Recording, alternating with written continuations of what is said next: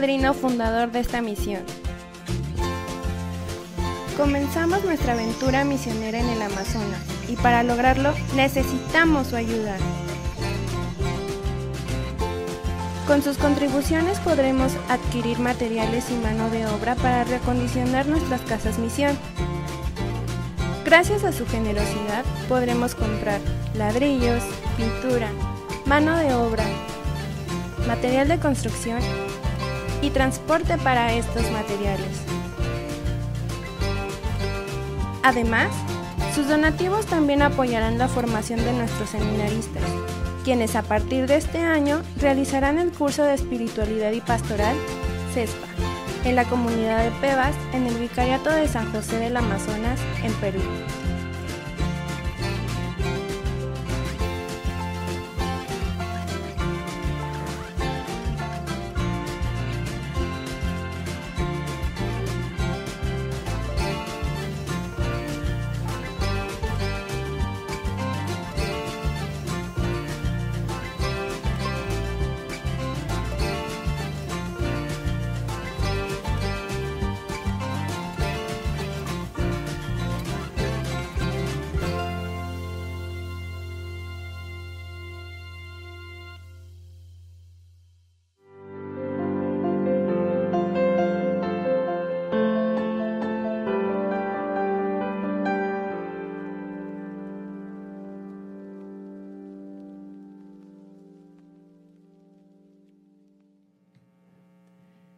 ¿Qué tal? Buenos días, familia de misioneros de Guadalupe, a nuestros padrinos, a nuestros bienhechores, a nuestros colaboradores.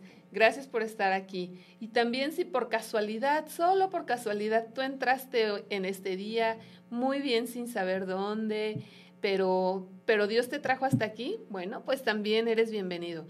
Ese Dios que, que más que casualidades ocasiona diosidencias, te pudo haber enviado solo porque tiene algo para decir a tu corazón pues sean bienvenidos. Gracias por acompañarnos en este programa de Misión Ser Santos. Bueno, pues el camino a la santidad pasa sí o sí a través de la Eucaristía.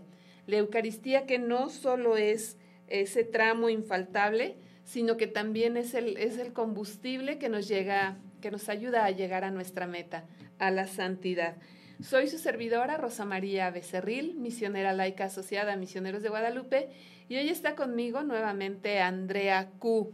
Andrea Q. Caballero, una abogada de Mérida, que también es misionera y que bueno, está en espera ya de su, de su visa para ir a Mozambique. Andrea, la misión también es camino a la santidad. Definitivamente. Muy buenos días, padrinos, madrinas. Un gusto encontrarles nuevamente aquí eh, en este programa Misión Ser Santos. Eh, pues estamos acá muy alegres porque estamos de fiesta, ¿o no, Rosy? Claro que sí. Todavía estamos en la fiesta del Domingo Mundial de las Misiones que celebramos ayer. Cada una en lugares diferentes, ¿verdad? Pero las dos y bueno, toda la familia misionera muy, muy, muy contentas. Exactamente. Y pues nos encontramos en la Eucaristía siempre, ¿no? Orando uno por otros. Sí, qué mejor lugar para encontrarte con los que amas, qué mejor lugar para darles un abrazo que la Eucaristía. Siempre como misioneros, como personas de fe, nos hemos de encontrar en la oración y nos hemos de abrazar en la Eucaristía. Así es. Pues muchas gracias y aquí vamos a estar, no, no deje de vernos. Gracias, gracias por estar con nosotros. Como siempre les decimos, su presencia, el que nos sigan a través de las redes sociales, le da sentido a lo que hacemos. Lo hacemos pensando en que, en que Dios nos habla, Dios habla a nuestro corazón por los medios más impensables. A veces esas pequeñas casualidades o diosidencias que, que llegan sin saber cómo, en las que se manifiesta Dios, toca nuestro corazón. Y bueno, Dios siempre tiene algo que decirnos. Solo es cuestión de abrir nuestros ojos, nuestros oídos, pero sobre todo nuestro corazón. Queremos pedirles que nos dejen saber desde dónde nos siguen a través de nuestras redes sociales. Ya saben, en el Facebook, en Instagram, en Twitter estamos como Misioneros de Guadalupe. En YouTube también estamos como Misioneros de Guadalupe. Y bueno, nuestra línea misionera 800 00 58 100. Estamos esperando por ustedes para que se pongan en contacto con nosotros. Y como siempre, el primer paso, el, el inicio es poner nuestro ser, nuestro quehacer en manos del buen Dios y lo haremos a través de la oración. Hoy queremos pedir de manera muy, muy especial por nuestros jóvenes, por ese segmento de la, de la población a la que el Papa se ha referido no como el, no como el, futuro, de nuestra iglesia, sino como el presente. Somos de la hora de Dios. Somos de la hora de Dios. Qué palabras tan fuertes y tan comprometedoras, pero al mismo tiempo qué alentadoras, ¿no, Andrea? Exactamente, es un voto de confianza y pues nada más y nada menos que del sucesor de Pedro, ¿no? Que nos alienta a nosotros como el buen pastor que es para caminar adelante y ayudar a nuestra iglesia. Así es. Pues vamos a, hacer nuestra oración de inicio precisamente con las palabras del Papa Francisco en esa oración por los jóvenes. Nos ponemos en disposición en el nombre del Padre, del Hijo y del Espíritu Santo. Amén. Amén. Señor Dios, mira estos jóvenes. Tú conoces a cada uno de ellos. Tú sabes qué cosa piensan. Tú sabes que quieren ir adelante hacer un mundo mejor. Señor, hazlos buscadores del bien y de la felicidad. Hazlos esforzados en el camino, en el encuentro con los otros, audaces en el servir. Hazlos humildes para buscar las raíces, para seguir adelante y dar frutos, para tener identidad y pertenencia. El Señor Dios acompañe a estos jóvenes en el camino y los bendiga. Amén. Amén. Y pues bueno, nuestro personaje de hoy es precisamente un jovencito, un chico casi adolescente que bueno, pues vivió en, la realidad, en las realidades de su mundo y vivió conforme a la época que le tocó vivir, ¿no? Además, bueno, pues hemos de decir una época muy cercana, muy, muy cercana a la nuestra, ¿no? Supo ser luz para muchos como él, tanto cuando estaba vivo como después, cuando Dios le llamó a su presencia. su presencia, exactamente. Sí, basta solamente con saber pues cuál es el, mote con el que lo conoce, ¿no? El ciberapóstol. Así es, el ciberapóstol, o sea, palabras nuevas, ¿no? Palabras de esta época. Y bueno, pues ya les hemos dado una pista con eso. Vamos a hablar del ciberapóstol o el apóstol del ciberespacio, también se le Exactamente. Imagínate, términos que para muchos de nosotros son novedosos, ¿no? Tu generación quizá, Andrea, ya nació como en ese entorno, en esa conciencia, en ese conocimiento, ¿no? Con el chip ya integrado. Exacto, inmersos en esa cultura, pero para generaciones anteriores quizá, pues estos términos todavía nos sonaban así como, bueno, ¿y de qué estamos hablando? ¿No? De una realidad quizá no muy cercana a nosotros, en la que hemos tenido que entrar sí o sí, porque también nos está tocando vivirla, ¿no? Pero bueno, antes de hablar de, este ciberapóstol, vamos a recordar algunas celebraciones que, que hemos tenido o que tendremos en estos días. Hace dos días, el 22 de octubre, recordamos a un santo que le tuvo mucho, pero mucho cariño a nuestro México. San Juan Pablo II. Sí, San Juan Pablo. Recuerdo mucho que cuando él falleció el grito era santo súbito, santo súbito. O sea, háganlo inmediatamente. pero ya, pero ya y ese, esa expresión de San Juan Pablo, ¿no?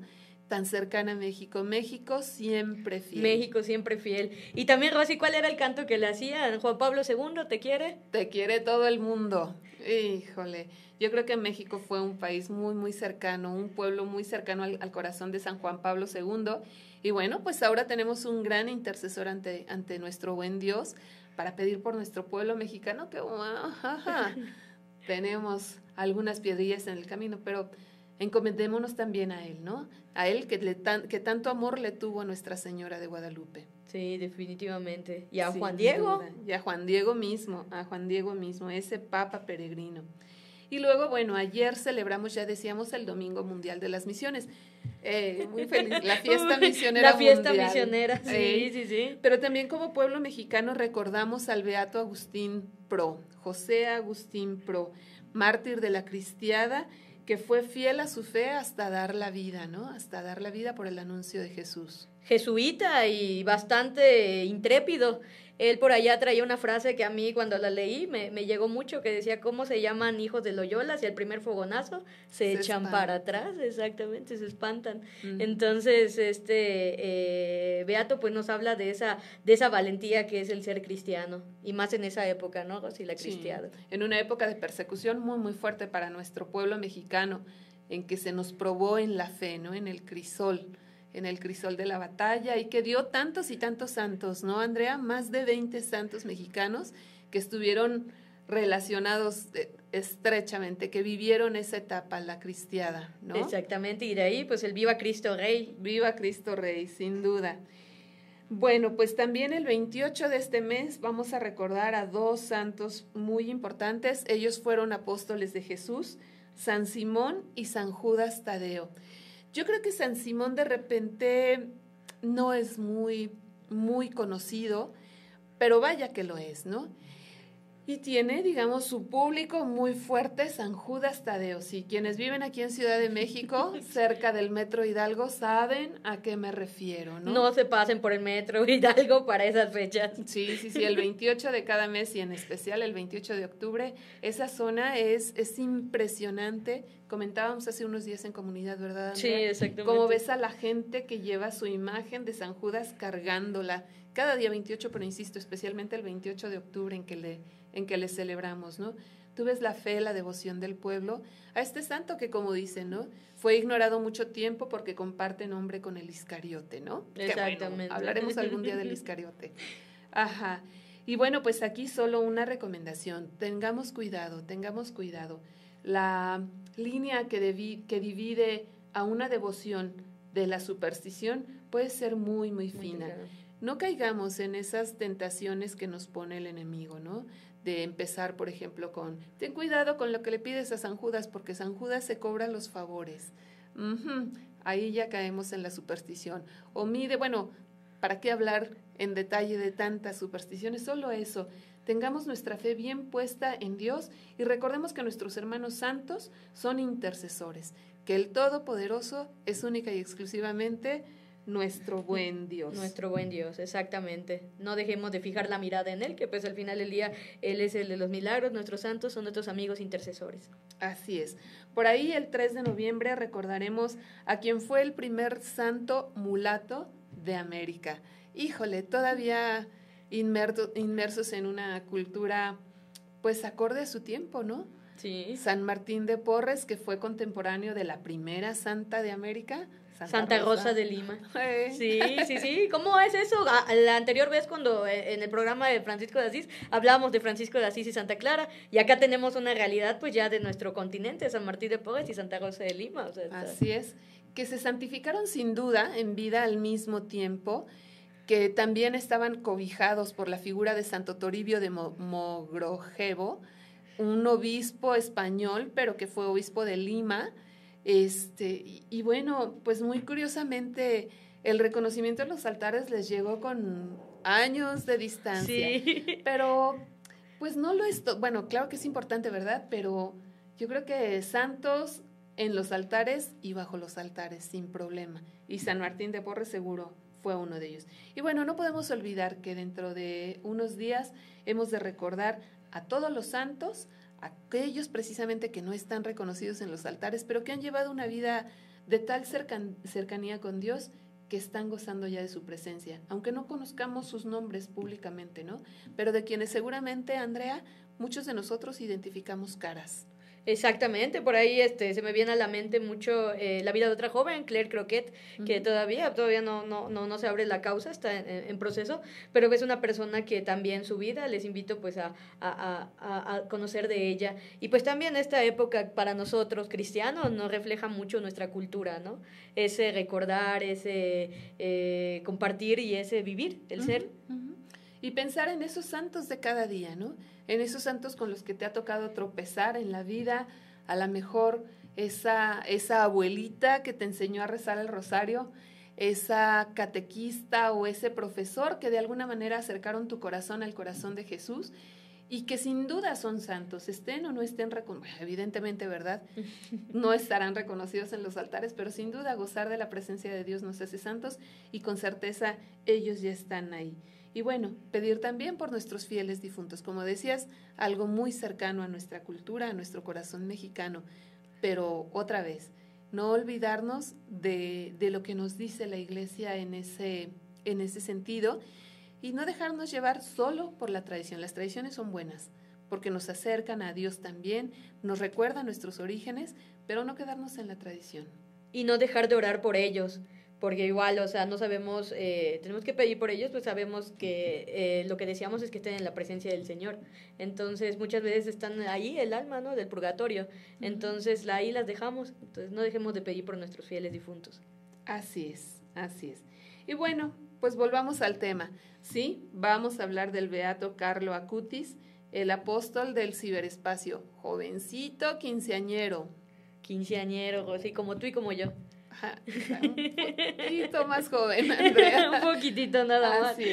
Pero bueno, antes de hablar de él, los invito a que vayamos a un corte. Vamos a dar tiempo para que ustedes, padrinos, amigos, familia misionera que nos están siguiendo, se comuniquen con nosotros y volvemos para hablar del Beato Carlo Acutis.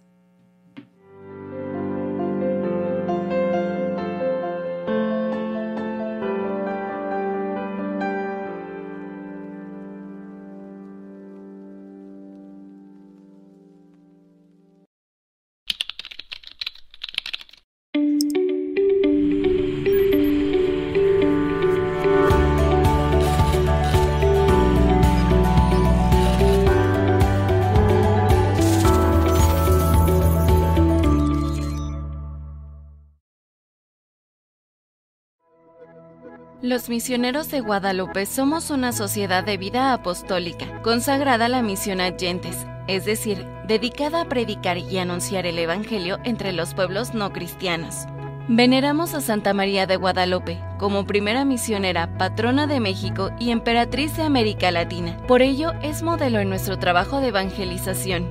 Fuimos fundados el 7 de octubre de 1949 por el Episcopado Mexicano y la Pontificia Unión Misional en 1953, el Papa Pío XII aprobó nuestras constituciones y Monseñor Alonso Manuel Escalante y Escalante fue nombrado primer superior general.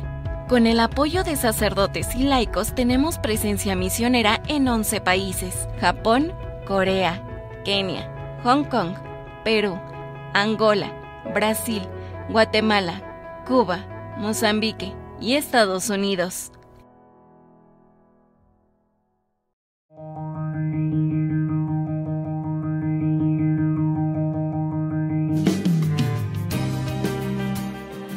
¿Quién? ¿Quién lleva la palabra de Dios?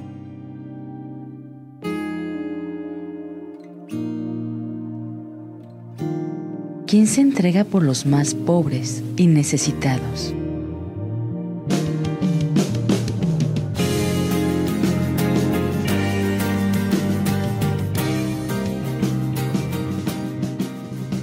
¿Quién quiere ser misionero?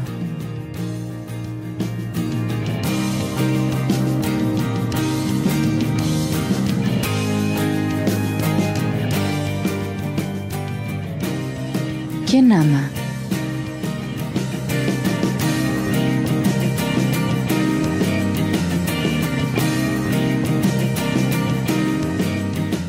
Amar es salir. Adyentes, una revista bimestral de las OMPE México.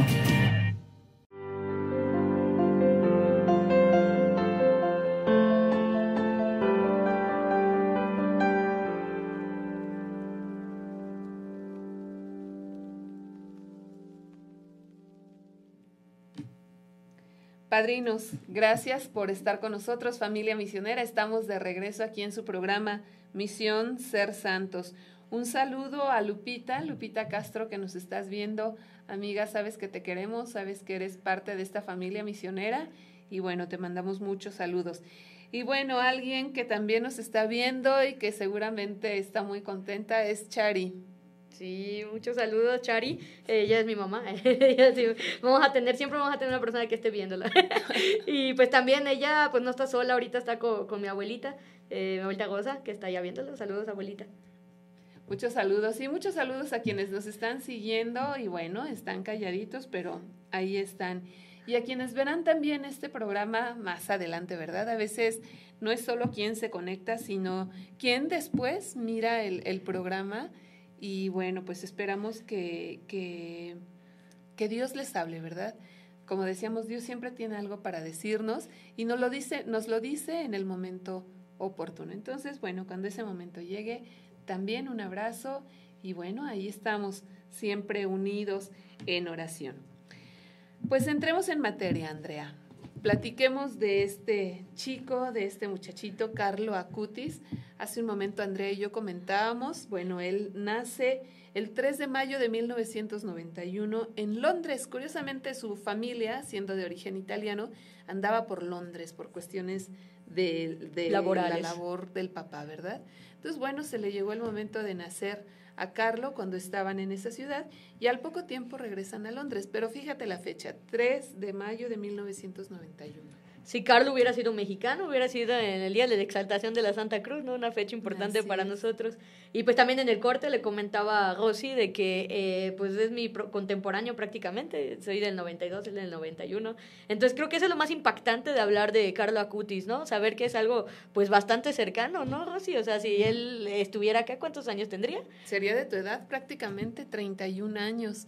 Y, y pues sí, o sea, realmente en un mundo que ahorita está globalizado, pensar en un chico italiano y pensar en una chica mexicana de la misma edad, o sea, Andrea podría estar en medio de nosotros, ¿no? O sea, sería ahorita un hombre maduro de 30 años, quizá habiendo formado ya una familia, quizá pues siguiendo su labor como, como apóstol del ciberespacio, no sabemos a dónde habría llegado, ¿no?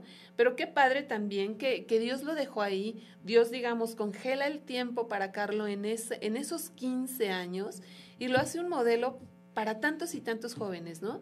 Para los TikTokers de hoy, por ejemplo. Exactamente, es una inspiración. Carlo, pues siempre eh, se caracterizó por eso, o sea, al ser contemporáneo, pues él creció con esto que mencionaba Gossi, ¿no? O sea, lo del chip, de eh, las tecnologías y, y, todo este tema que pues está muy de moda ahora, pero de una manera pues bastante sana. Sí, así es. Em, bueno, como decíamos, él nace en Londres, pero su familia lo lleva de regreso a Italia, de donde ellos eran originarios. Y bueno, andando el tiempo, Carlo empieza su educación de manera formal y asiste a una escuela de, digamos, confesional con las hermanas Marcelinas. Después fue al liceo, digamos, el equivalente a la secundaria, en una escuela llamada Liceo Clásico León XIII, que era dirigido por los jesuitas nuevamente la presencia de Ignacio, de San Ignacio de Loyola, ¿no? ¿Cómo él llama jóvenes, curiosamente? ¿Cómo los atrae, no? Y también, digo, no nos cerramos, ¿verdad? A, a, decir, sí o sí tienes que estudiar en una escuela confesional para hacerte santo, ¿verdad? Dios se vale de muchas cosas, de muchos mm, medios, de muchos caminos, pero es indiscutible que esos primeros años son muy, muy fuertes para la formación, esos años de pequeños, los años de escuela, ¿no? Cómo impactan en la vida de, de, las personas, de todos en general. Insisto, Dios tiene lo mismo un Carlo Acuti que tiene, que tiene un San Agustín, que le tomó tiempo, ¿no? que le tomó tiempo. Pero hacer presente a Dios desde temprano, híjole, cómo resuena en la vida de la gente, ¿no? Sí, es por allá, me, me resuena una frase que me comentó un, padre que decía, eh, la historia que yo viví, nadie la vivirá, la vivió, ni la, ni, ni la vive como yo. O sea, la vida de cada santo es muy específica. Muy, muy específica. Pero finalmente también en la vida de cada santo podemos encontrar esos pequeños detalles que lo asemejan con lo que estamos viviendo, ¿no? O que nos sirven a nosotros así como, ah, mira, a él también le pasó. Mira, un chico de su época, un chavo de su época que le entraba a las redes sociales, pero que curiosamente desde esos primeros años en la escuela, algo muy curioso, ¿no? Siempre sintió como la atracción por la Eucaristía, ¿no? Y eso lo llevó en muchos momentos de su, ahora sí que de su corta vida, a ser un ejemplo para quienes estaban a su lado y también por la Virgen María. Era como que los dos pilares en la vida espiritual de Carla Cuti, o sea, la Eucaristía y la Virgen María. ¿Cómo le llamaba a, la Virgen María? Mi única mi única, mi único amor. Mi único amor, exacto. O sea, como un joven de 15 años, realmente actual, llega a decir eso. Enamorado de Nuestra Señora desde chavito, mi único amor, ¿no? Y bueno, fíjate que curiosamente también se, nos dicen sus biógrafos que la familia de Carlo era católica, por supuesto, era una, una familia católica tradicional, pero que no te creas que así eran los del apostolado de cada ocho días, no eran, digamos, como muy practicantes, ¿no? Sin embargo, bueno, decíamos, tuvieron el, el buen tino, o Dios inspiró eso en sus almas, de ponerlo en estas escuelas, porque muchas veces se busca eso, ¿no? Como la garantía de, calidad en la educación que ofrecen muchas escuelas católicas o muchas escuelas confesionales, ¿no? Entonces así fue como él va a dar a esta, a esta escuela, pensando quizás sus padres en que tuviese un porvenir, eh, digamos, firme, consolidado a partir de su educación y va a dar a estas escuelas. Y ahí Dios aprovecha el momento y toca el corazón de, de Carlo, ¿no? La única mujer de mi vida, el único amor de mi vida, Nuestra Señora, ¿no? Se interesa por las diferentes apariciones de Nuestra Señora, le gusta hablar de Lourdes, le gusta conocer cómo se dieron las cosas en Fátima, estudia la vida de los santos y fíjate muy curiosamente dos santos que también marcan su camino son San Luis Gonzaga y, y San Tarcisio, ¿no? Exactamente, sí, o sea, jóvenes. Dos santos jovencitos. Y también pues por allá aparece San Francisco de Asís, casualmente que, que comentábamos en el anterior programa, ¿no? Él, este, pues en Italia, Asís, como que hay mucha, mucha relación. Y por allá también lo que mencionabas de las advocaciones, pues eran las acordes a su realidad, o sea, donde él estuvo. Me imagino que si Carlos hubiera sido mexicano, de la basílica, pues ahí hubiera estado con Nuestra Señora de Guadalupe, ¿no? Sí, sin duda, conocer un poco más a Nuestra Señora de Guadalupe. No tenemos así como algún dato que nos lo refiera, pero sin duda, o sea... Se vale imaginar. Se vale imaginar, sin duda. Y fíjate que, que este chico se tomó como tan en serio la cuestión de, de, de conocer, de ir, ir entrando en esos misterios, ¿no? De la Eucaristía, de la presencia de Dios, que a la mamá, o sea, no le quedó otra que... Le orilló a estudiar teología. Teología. para poder eh, contestar sus preguntas. Por allá, este, pues teología es algo como ya eh, eh, en un nivel de, de, de, estudio, pues mayor, con mayor profundidad, ¿no, Rosy? Sí, claro que sí, o sea, y también como que qué padre, ¿no? Por sí. parte de la mamá de decir, a ver, este niño no sé qué responderle, y entonces me pongo a estudiar, ¿no?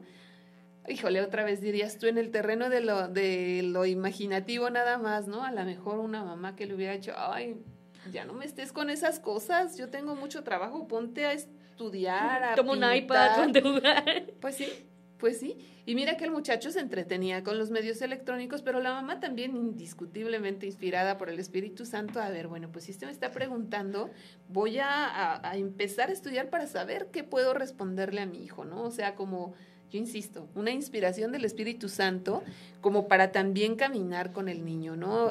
Eh, no sé, acompañarle en esas, en esas dudas, en esas inquietudes y poder con él, o sea, y bueno, yo creo que también en su corazón, ¿no? Bueno, ¿y por qué se siente atraído?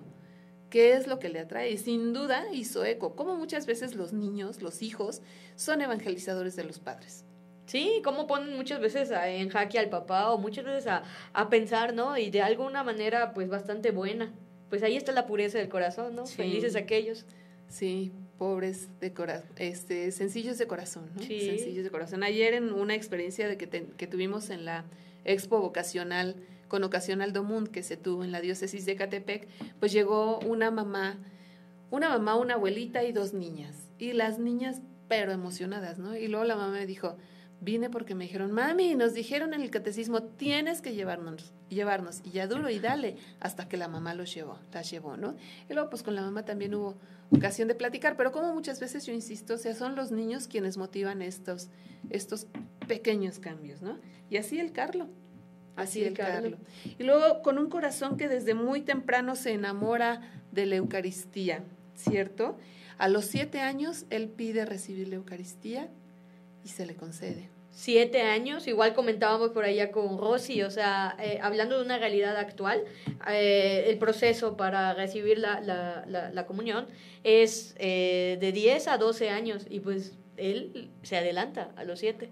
A los siete años. Y a partir de ahí también ese Carlo, como que tomando términos que eran muy de su, de su momento, de su entorno, ¿no? ¿Cómo le llama la Eucaristía? Mi autopista hacia el cielo mi autopista hacia el cielo.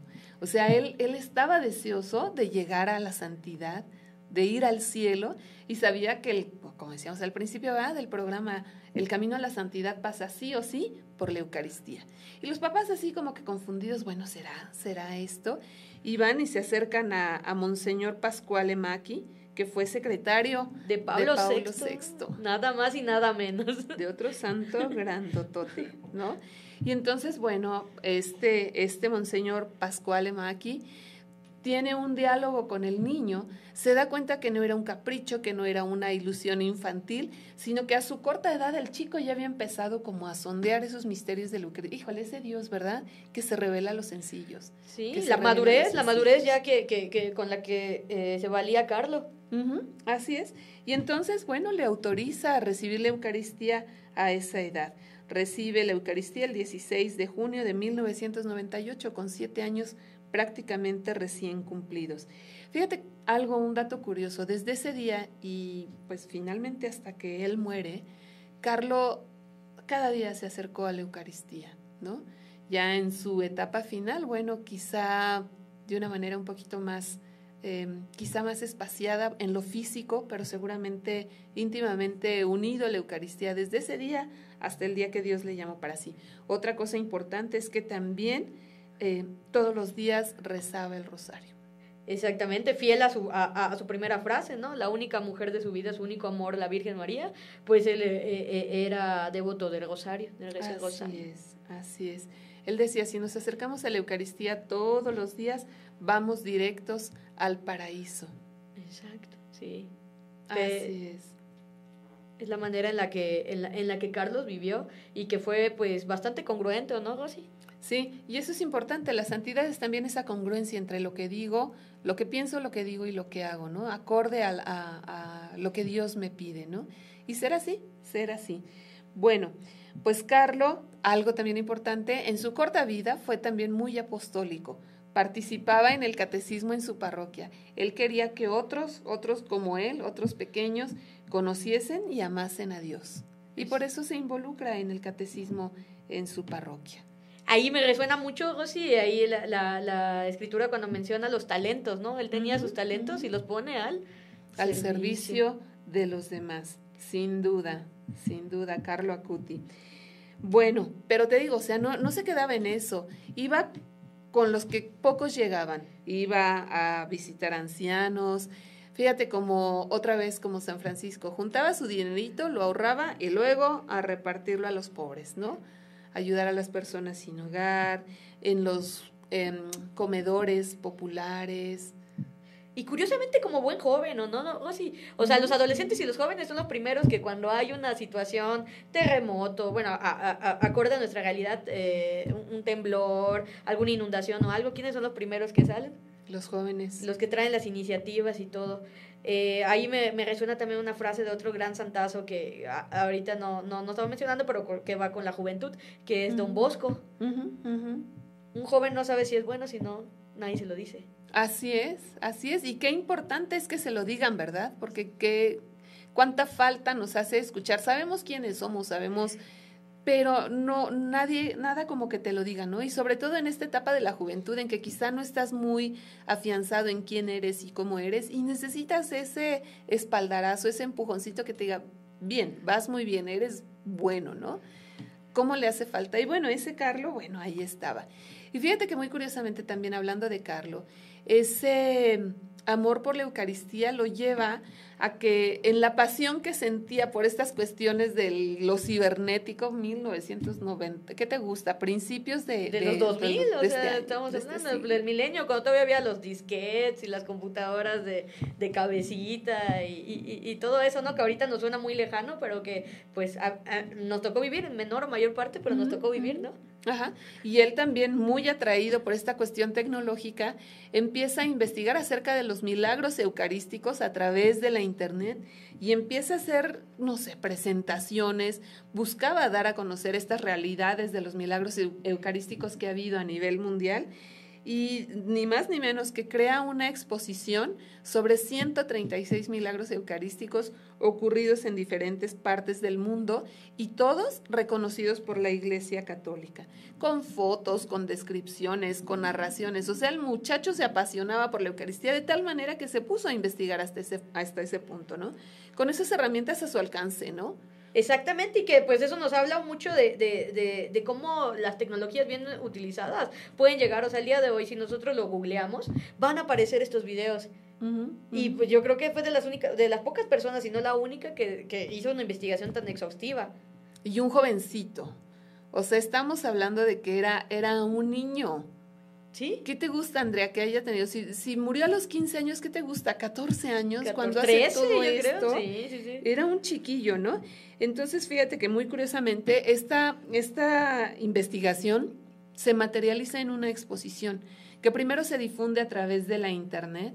Había creó un sitio web al respecto, pero después se materializa. Digo, nosotros, nuestras generaciones previas, ¿no? Que somos más de cosas más tangibles, más... El librito. Sí, sí, sí Andrea.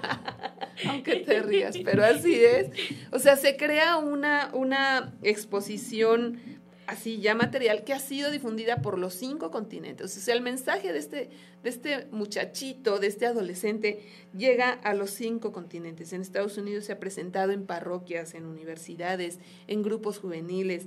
Llegó a santuarios marianos como Fátima, como Lourdes, incluso vino a la Villa de Guadalupe vino a la Villa de Guadalupe. Ahí te lo que decíamos ahí, ¿no? De la sí, llega, llega a Guadalupe. Y Rosy, por ejemplo, eh, ¿qué tan osado te parecería eh, comparar un poquito? Porque a lo mejor y no relacionamos a Carlo Acutis como misionero, porque a lo mejor pues no fue, no salió y todo, pero Santa Teresita del Niño Jesús, ¿salió o no? Pues no salió y es la patrona de, de, las misioneras, de, ajá, de las misiones, ¿no? Pues así, Carlos, eh, yo de verdad es que Dios tiene sus tiempos y son perfectos. Aunque un trillado, lo, lo decimos con frecuencia y así es, ¿no? Pero, o sea, de que, híjole, cabe imaginarnos muchas cosas que él habría hecho, cabe imaginarnos cientos de miles de cosas y, ¿por qué no? O sea, visualizarlo como, como misionero, a mí no se me hace lejano. Porque finalmente, o por principio de cuentas, ¿qué hace el misionero? Lleva a Jesús a quienes no le conocen, ¿no? O acompaña a otras personas en su descubrimiento de Jesús, ¿no? En ese encuentro es, es un fuego que te quema, que quieres que todo mundo lo conozca y él se valió pues de los medios para poderlo hacer llegar. Sí, o sea, si a esa edad él hubiese pedido ingresar a un instituto misionero, estaría como misionero laico asociado. Quizá le habrían dicho que no, ¿no? Sí. Pero, o sea, por su edad, pero velo, velo, aquí está. Y por algo, bueno, también se, se piensa en él o se le llama como patrono de la Internet, ¿no? De esta Em, red mundial ¿no? de información, la supercarretera de la información, Andrea se le conocía así, la supercarretera de la información a la Internet. Bueno, a principios de octubre de 2006 ya llegamos. Carlo contrae una enfermedad. Leucemia. Leucemia, conocida en ese tiempo o anteriormente se le conocía mucho como cáncer en la sangre, ¿no? Sí. Eh, entra al, al, hospital y fíjate, él tenía ese Dios que te habla al espíritu, ¿no? Y que te habla para fortalecerte, sin duda. Y seguramente inspirado por Dios, eh, Carlos le dice a su mamá que, que, él cree que no va a salir de, de ese hospital, ¿no? Y les dice a sus papás, fíjate, una evangelización muy fuerte de este niño. Les dice, ofrezco al Señor los sufrimientos que tendré que padecer por el Papa y por la Iglesia, Católica. Y ojo, algo de lo que tú nos comentabas al, principio, para no tener que estar en el purgatorio y poder ir directo al cielo. Muchas veces dejamos a las almas del purgatorio en el purgatorio y no nos acordamos de ellas. Y Carlo se ofrece, ofrece ese sufrimiento como para evitarse ese pasito, ¿verdad? Por este lugar de purificación que conocemos como purgatorio, pero seguramente también por aquellos que ya estaban ahí y que decía, bueno, pues también va por ti, va por mí para no pasar ahí y va por ti que ahí estás para que pronto salgas. Un, dos, tres por ti y por todos mis amigos. Así es, así es. Eh, la enfermera, una de las enfermeras da testimonio de que este muchachito padeció los dolores y el sufrimiento propio de, de, la enfermedad con mucha paciencia, con mucha calma, ¿no?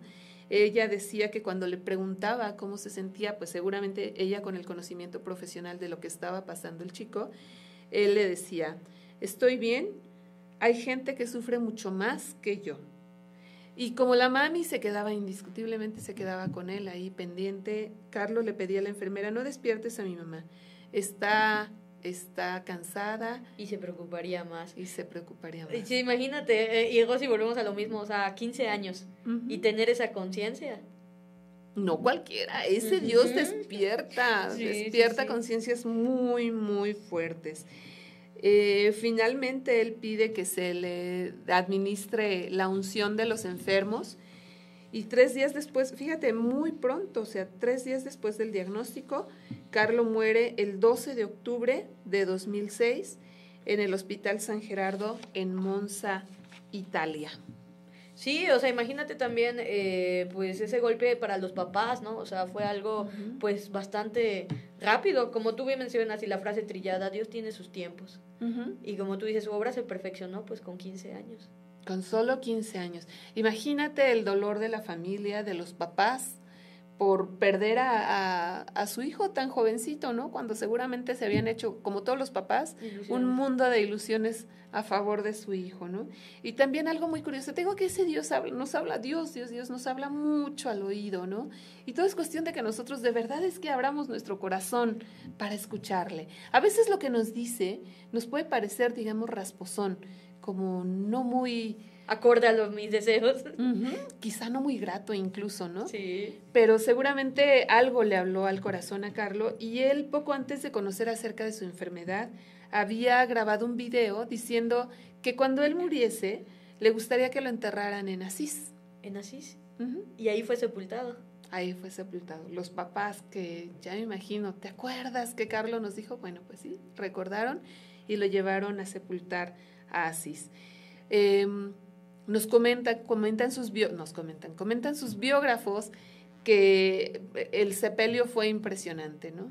Sí, que de repente empezó a llegar gente de quién sabe dónde, este, la mamá pues eh, lo normal, ¿no? En un funeral lo que lo acompañan pues son eh, los familiares, eh, amigos, pero pues la mamá no conocía de tanta gente que había recibido el amor de Carlo por medio de sus obras, ¿no? Lo que tú mencionabas, de que agarraba dinero y pues él, él, él lo repartía entre los que más lo necesitaban, personas sin hogar, migrantes, mendigos y niños. Ahí hay una anécdota igual, eh, no sé si por ahí la, la, habrás escuchado, Rosy, de, de que él, este, lo primero que, que juntó con sus domingos era eh, una, un sleeping para una persona que dormía fuera de la, de, de, la iglesia. Fíjate, o sea, desde chiquito como con esa conciencia y esa sensibilidad hacia los demás, ¿no? Y la mamá pues sorprendidaza porque decía, bueno, ¿y de dónde salió, no? O sea, y cómo en una vida tan corta alcanzó a tocar tantas otras vidas, ¿no? Tantas otras vidas. Quizás no le iba a dar el café también, imagínate cuánta gente llegó para ese momento. no le iba a dar el café. Sí, sí, sí. La mamá, incluso la mamá ignoraba mucho de lo que él hacía. Sí. Y ahí está el evangelio, que tu mano izquierda no sepa lo, que, hace, la derecha, ¿no? Derecha, exactamente. Y la mamá, bueno, sorprendidaza.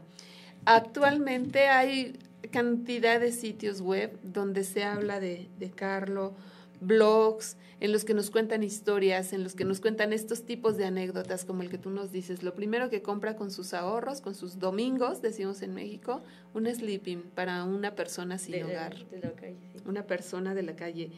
Y fíjate, Andrea, comentamos mucho que la, la misión te da ocasión de, de tocar la piel de Dios. Carlos fue misionero, tocó la piel de Dios en los más pobres, en los desamparados, en los olvidados, en los marginados, ¿no? Sí, o sea, tuvo esa eh, sensibilidad, ¿no? Y creo que va mucho con la frase que él, eh, bueno, es una de mis favoritas de él, ¿no? Que decía que la felicidad es mirar a Dios y la tristeza es mirarte a ti mismo. Imagínate, qué palabras tan fuertes. La felicidad es mirar a Dios, la tristeza mirarte a ti mismo pues con estas palabras de, del beato Carlo Acuti, vamos a, Acutis, vamos al siguiente corte comercial. Padrinos, comuníquense con nosotros, amigos, familia misionera. Estamos al pendiente de sus comentarios. Vamos a corte y regresamos para cerrar el programa de Carlo Acutis.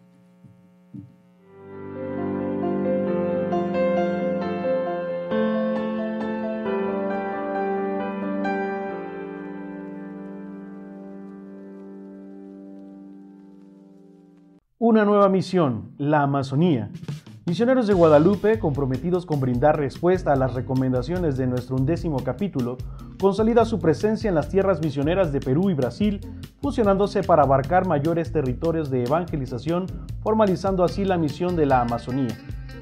El 15 de septiembre de 1980 llegaron a Bagua, Perú, los primeros misioneros de Guadalupe a la parroquia de San Juan Bautista en la región nororiental de Marañón. A partir de entonces han colaborado en diferentes comunidades peruanas como Pucallpa, Lima y Cusco. El 26 de abril de 1987 fue nombrado el primer grupo de misioneros de Guadalupe, quienes llegaron a servir a las parroquias de Nuestra Señora del Rosario en Itacuachara, Nuestra Señora de la Concepción en Silves y Cristo Resucitado en Urucurituba. Se ha colaborado en diferentes parroquias de la prelatura de Itacuachara. En el 2022, la misión de la Amazonía a fin de llegar a más comunidades necesitadas de evangelización, se formaliza esta misión, comenzando en el Vicariato Apostólico de Pucallpa, el Vicariato Apostólico de San José de las Amazonas, la Diócesis de Alto Solimoes y la Arquidiócesis de Manaos. Asimismo, en la triple frontera de Colombia, Perú y Brasil, comenzamos a trabajar con la comunidad indígena ticuna, principalmente en la diócesis de Alto Solimoes, Brasil, y el Vicariato Apostólico de San José del Amazonas, Perú. La sede de esta misión se establece en la ciudad de Tabatinga, en la diócesis de Alto Solimoes.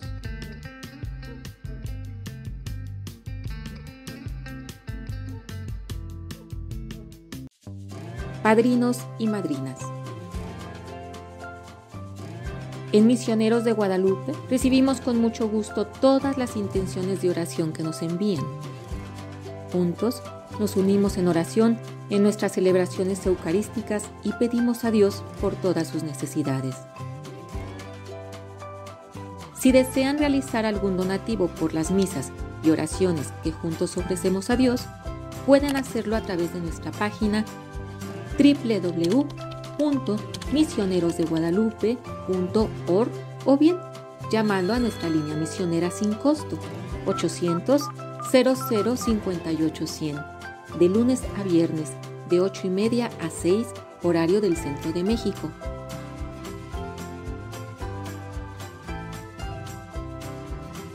Gracias a sus contribuciones, la misión sigue adelante.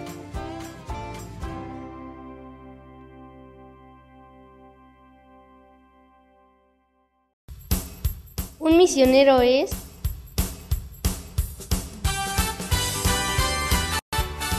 agradecido, servicial, generoso, solidario, alegre.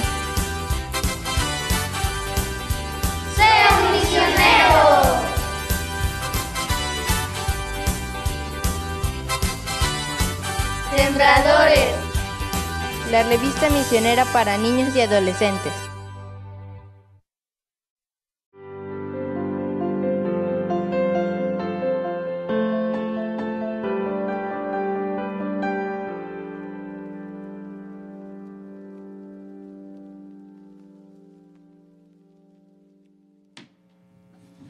Familia misionera, estamos de regreso.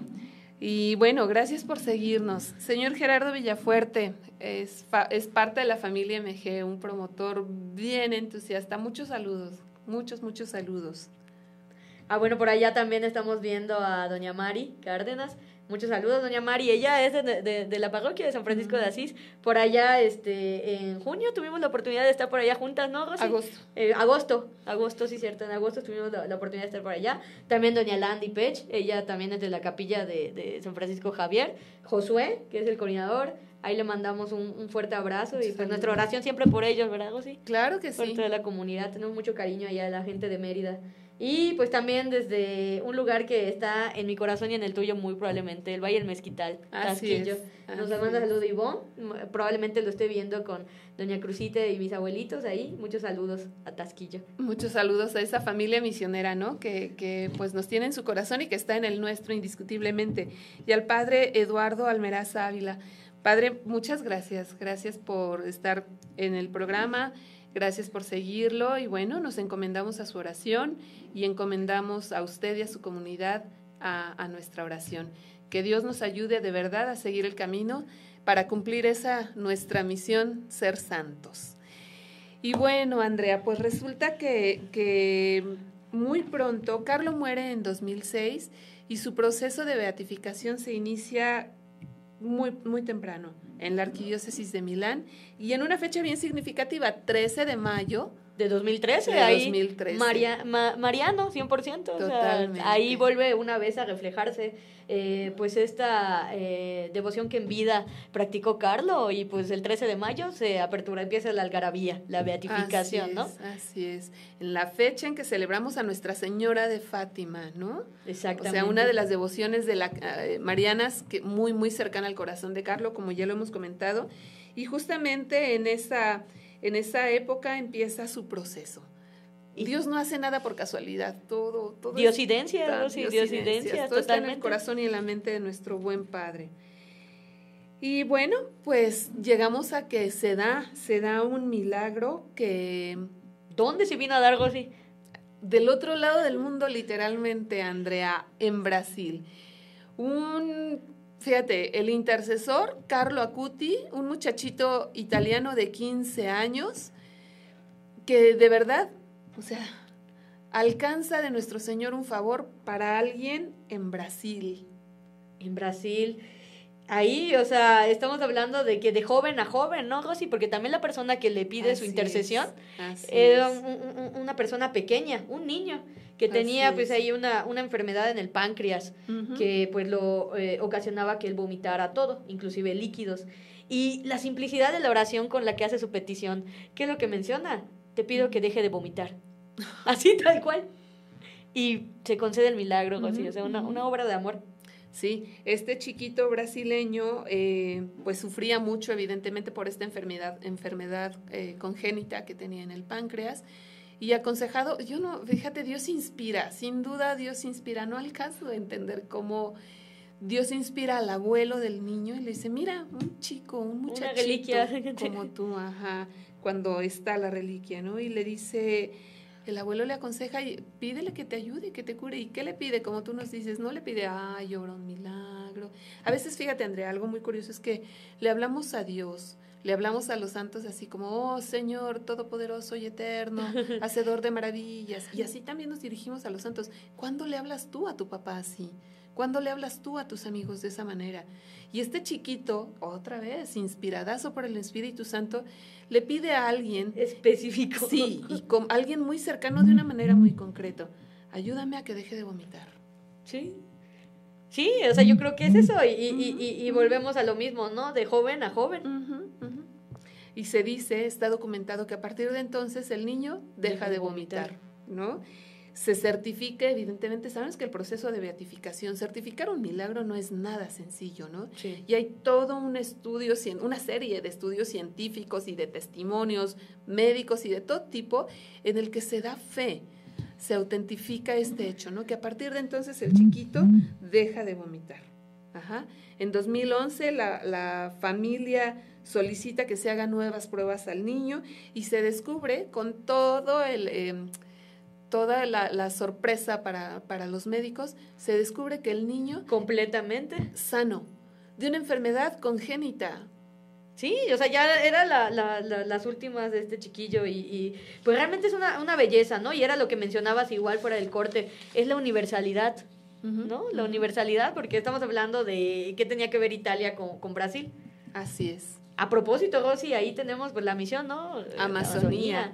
En esa triple frontera, Brasil, Perú, Colombia, pues está nuestra, nuestra misión de la Amazonía. Padrinos, ya saben, seguimos pidiendo su oración, su apoyo para nuestra, nuestras misiones. Y bueno, Los misioneros que se encuentran ahí, laicos y sacerdotes. un saludo, Teresita, si nos estás viendo. Juan Pablo, un fuerte abrazo. Mucho Mari ánimo. y a toda Mari. la comunidad de MG.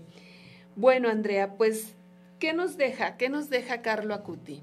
¿Qué te deja a ti contemporánea, literalmente? Tenemos ya poquito tiempo para cerrar. ¿Qué te deja contemporánea de Carlo Acuti? Que es posible ser santo. Eso nos deja Carlo Acuti, que es posible. que es posible ser santo y desde muy temprana edad. Desde muy temprana edad. Fíjate que algo que hemos dicho, bueno, a veces hay quien, quien condena, quien sataniza esta cuestión de redes sociales, de medios electrónicos, y vemos cómo todos son herramientas en nuestras manos, cómo Dios nos ha dado la capacidad de hacer grandes cosas buenas con estas herramientas actuales, ¿no? Lo importante es la intención que tenemos. Entonces, evangelizar con el ciberespacio. Eh, la presencia de nuestra Madre en nuestro camino a la santidad, el sí o sí de la Eucaristía, que son atajos hacia Dios, el joven que evangeliza a otros jóvenes, ¿no? Sí, Rosy, y también ahí, este, pues para todos los, que nos están siguiendo, padrinos, madrinas, eh, una frase que dice mucho el Papa Francisco, un corazón, una persona joven es un corazón dispuesto a amar. Así de simple. Pues bueno, hemos llegado al término de nuestro programa. Vamos a cerrar, antes de terminar, vamos a, cerrar con una oración al beato Carlo Acuti. Acutis y Andrea, haznos el honor. Ok, con mucho gusto. Pues nos ponemos en disposición ya para este cierre, en el nombre del Padre, del Hijo y del Espíritu Santo. Amén. Beato Carlo Acutis, muchacho de tan solo 15 años, venerado ya en los altares, con tu vida diste testimonio de que, siendo también adolescente, se puede aspirar a la santidad. En este controvertido siglo XXI, donde no está de moda ser cristiano y menos santo. Tú te enamoraste de la Eucaristía e hiciste de ella tu autopista hacia el cielo. De la mano de la Virgen María, a quien tanto amabas, te convertiste en evangelizador de niños y jóvenes como tú, y no dudaste en utilizar las redes sociales para llevar a Cristo a todos los usuarios. Por ello la Iglesia te proclama patrón de Internet. Gracias, Carlo, por recordarnos que el camino al paraíso es vivir a cualquier edad en Dios y para Dios.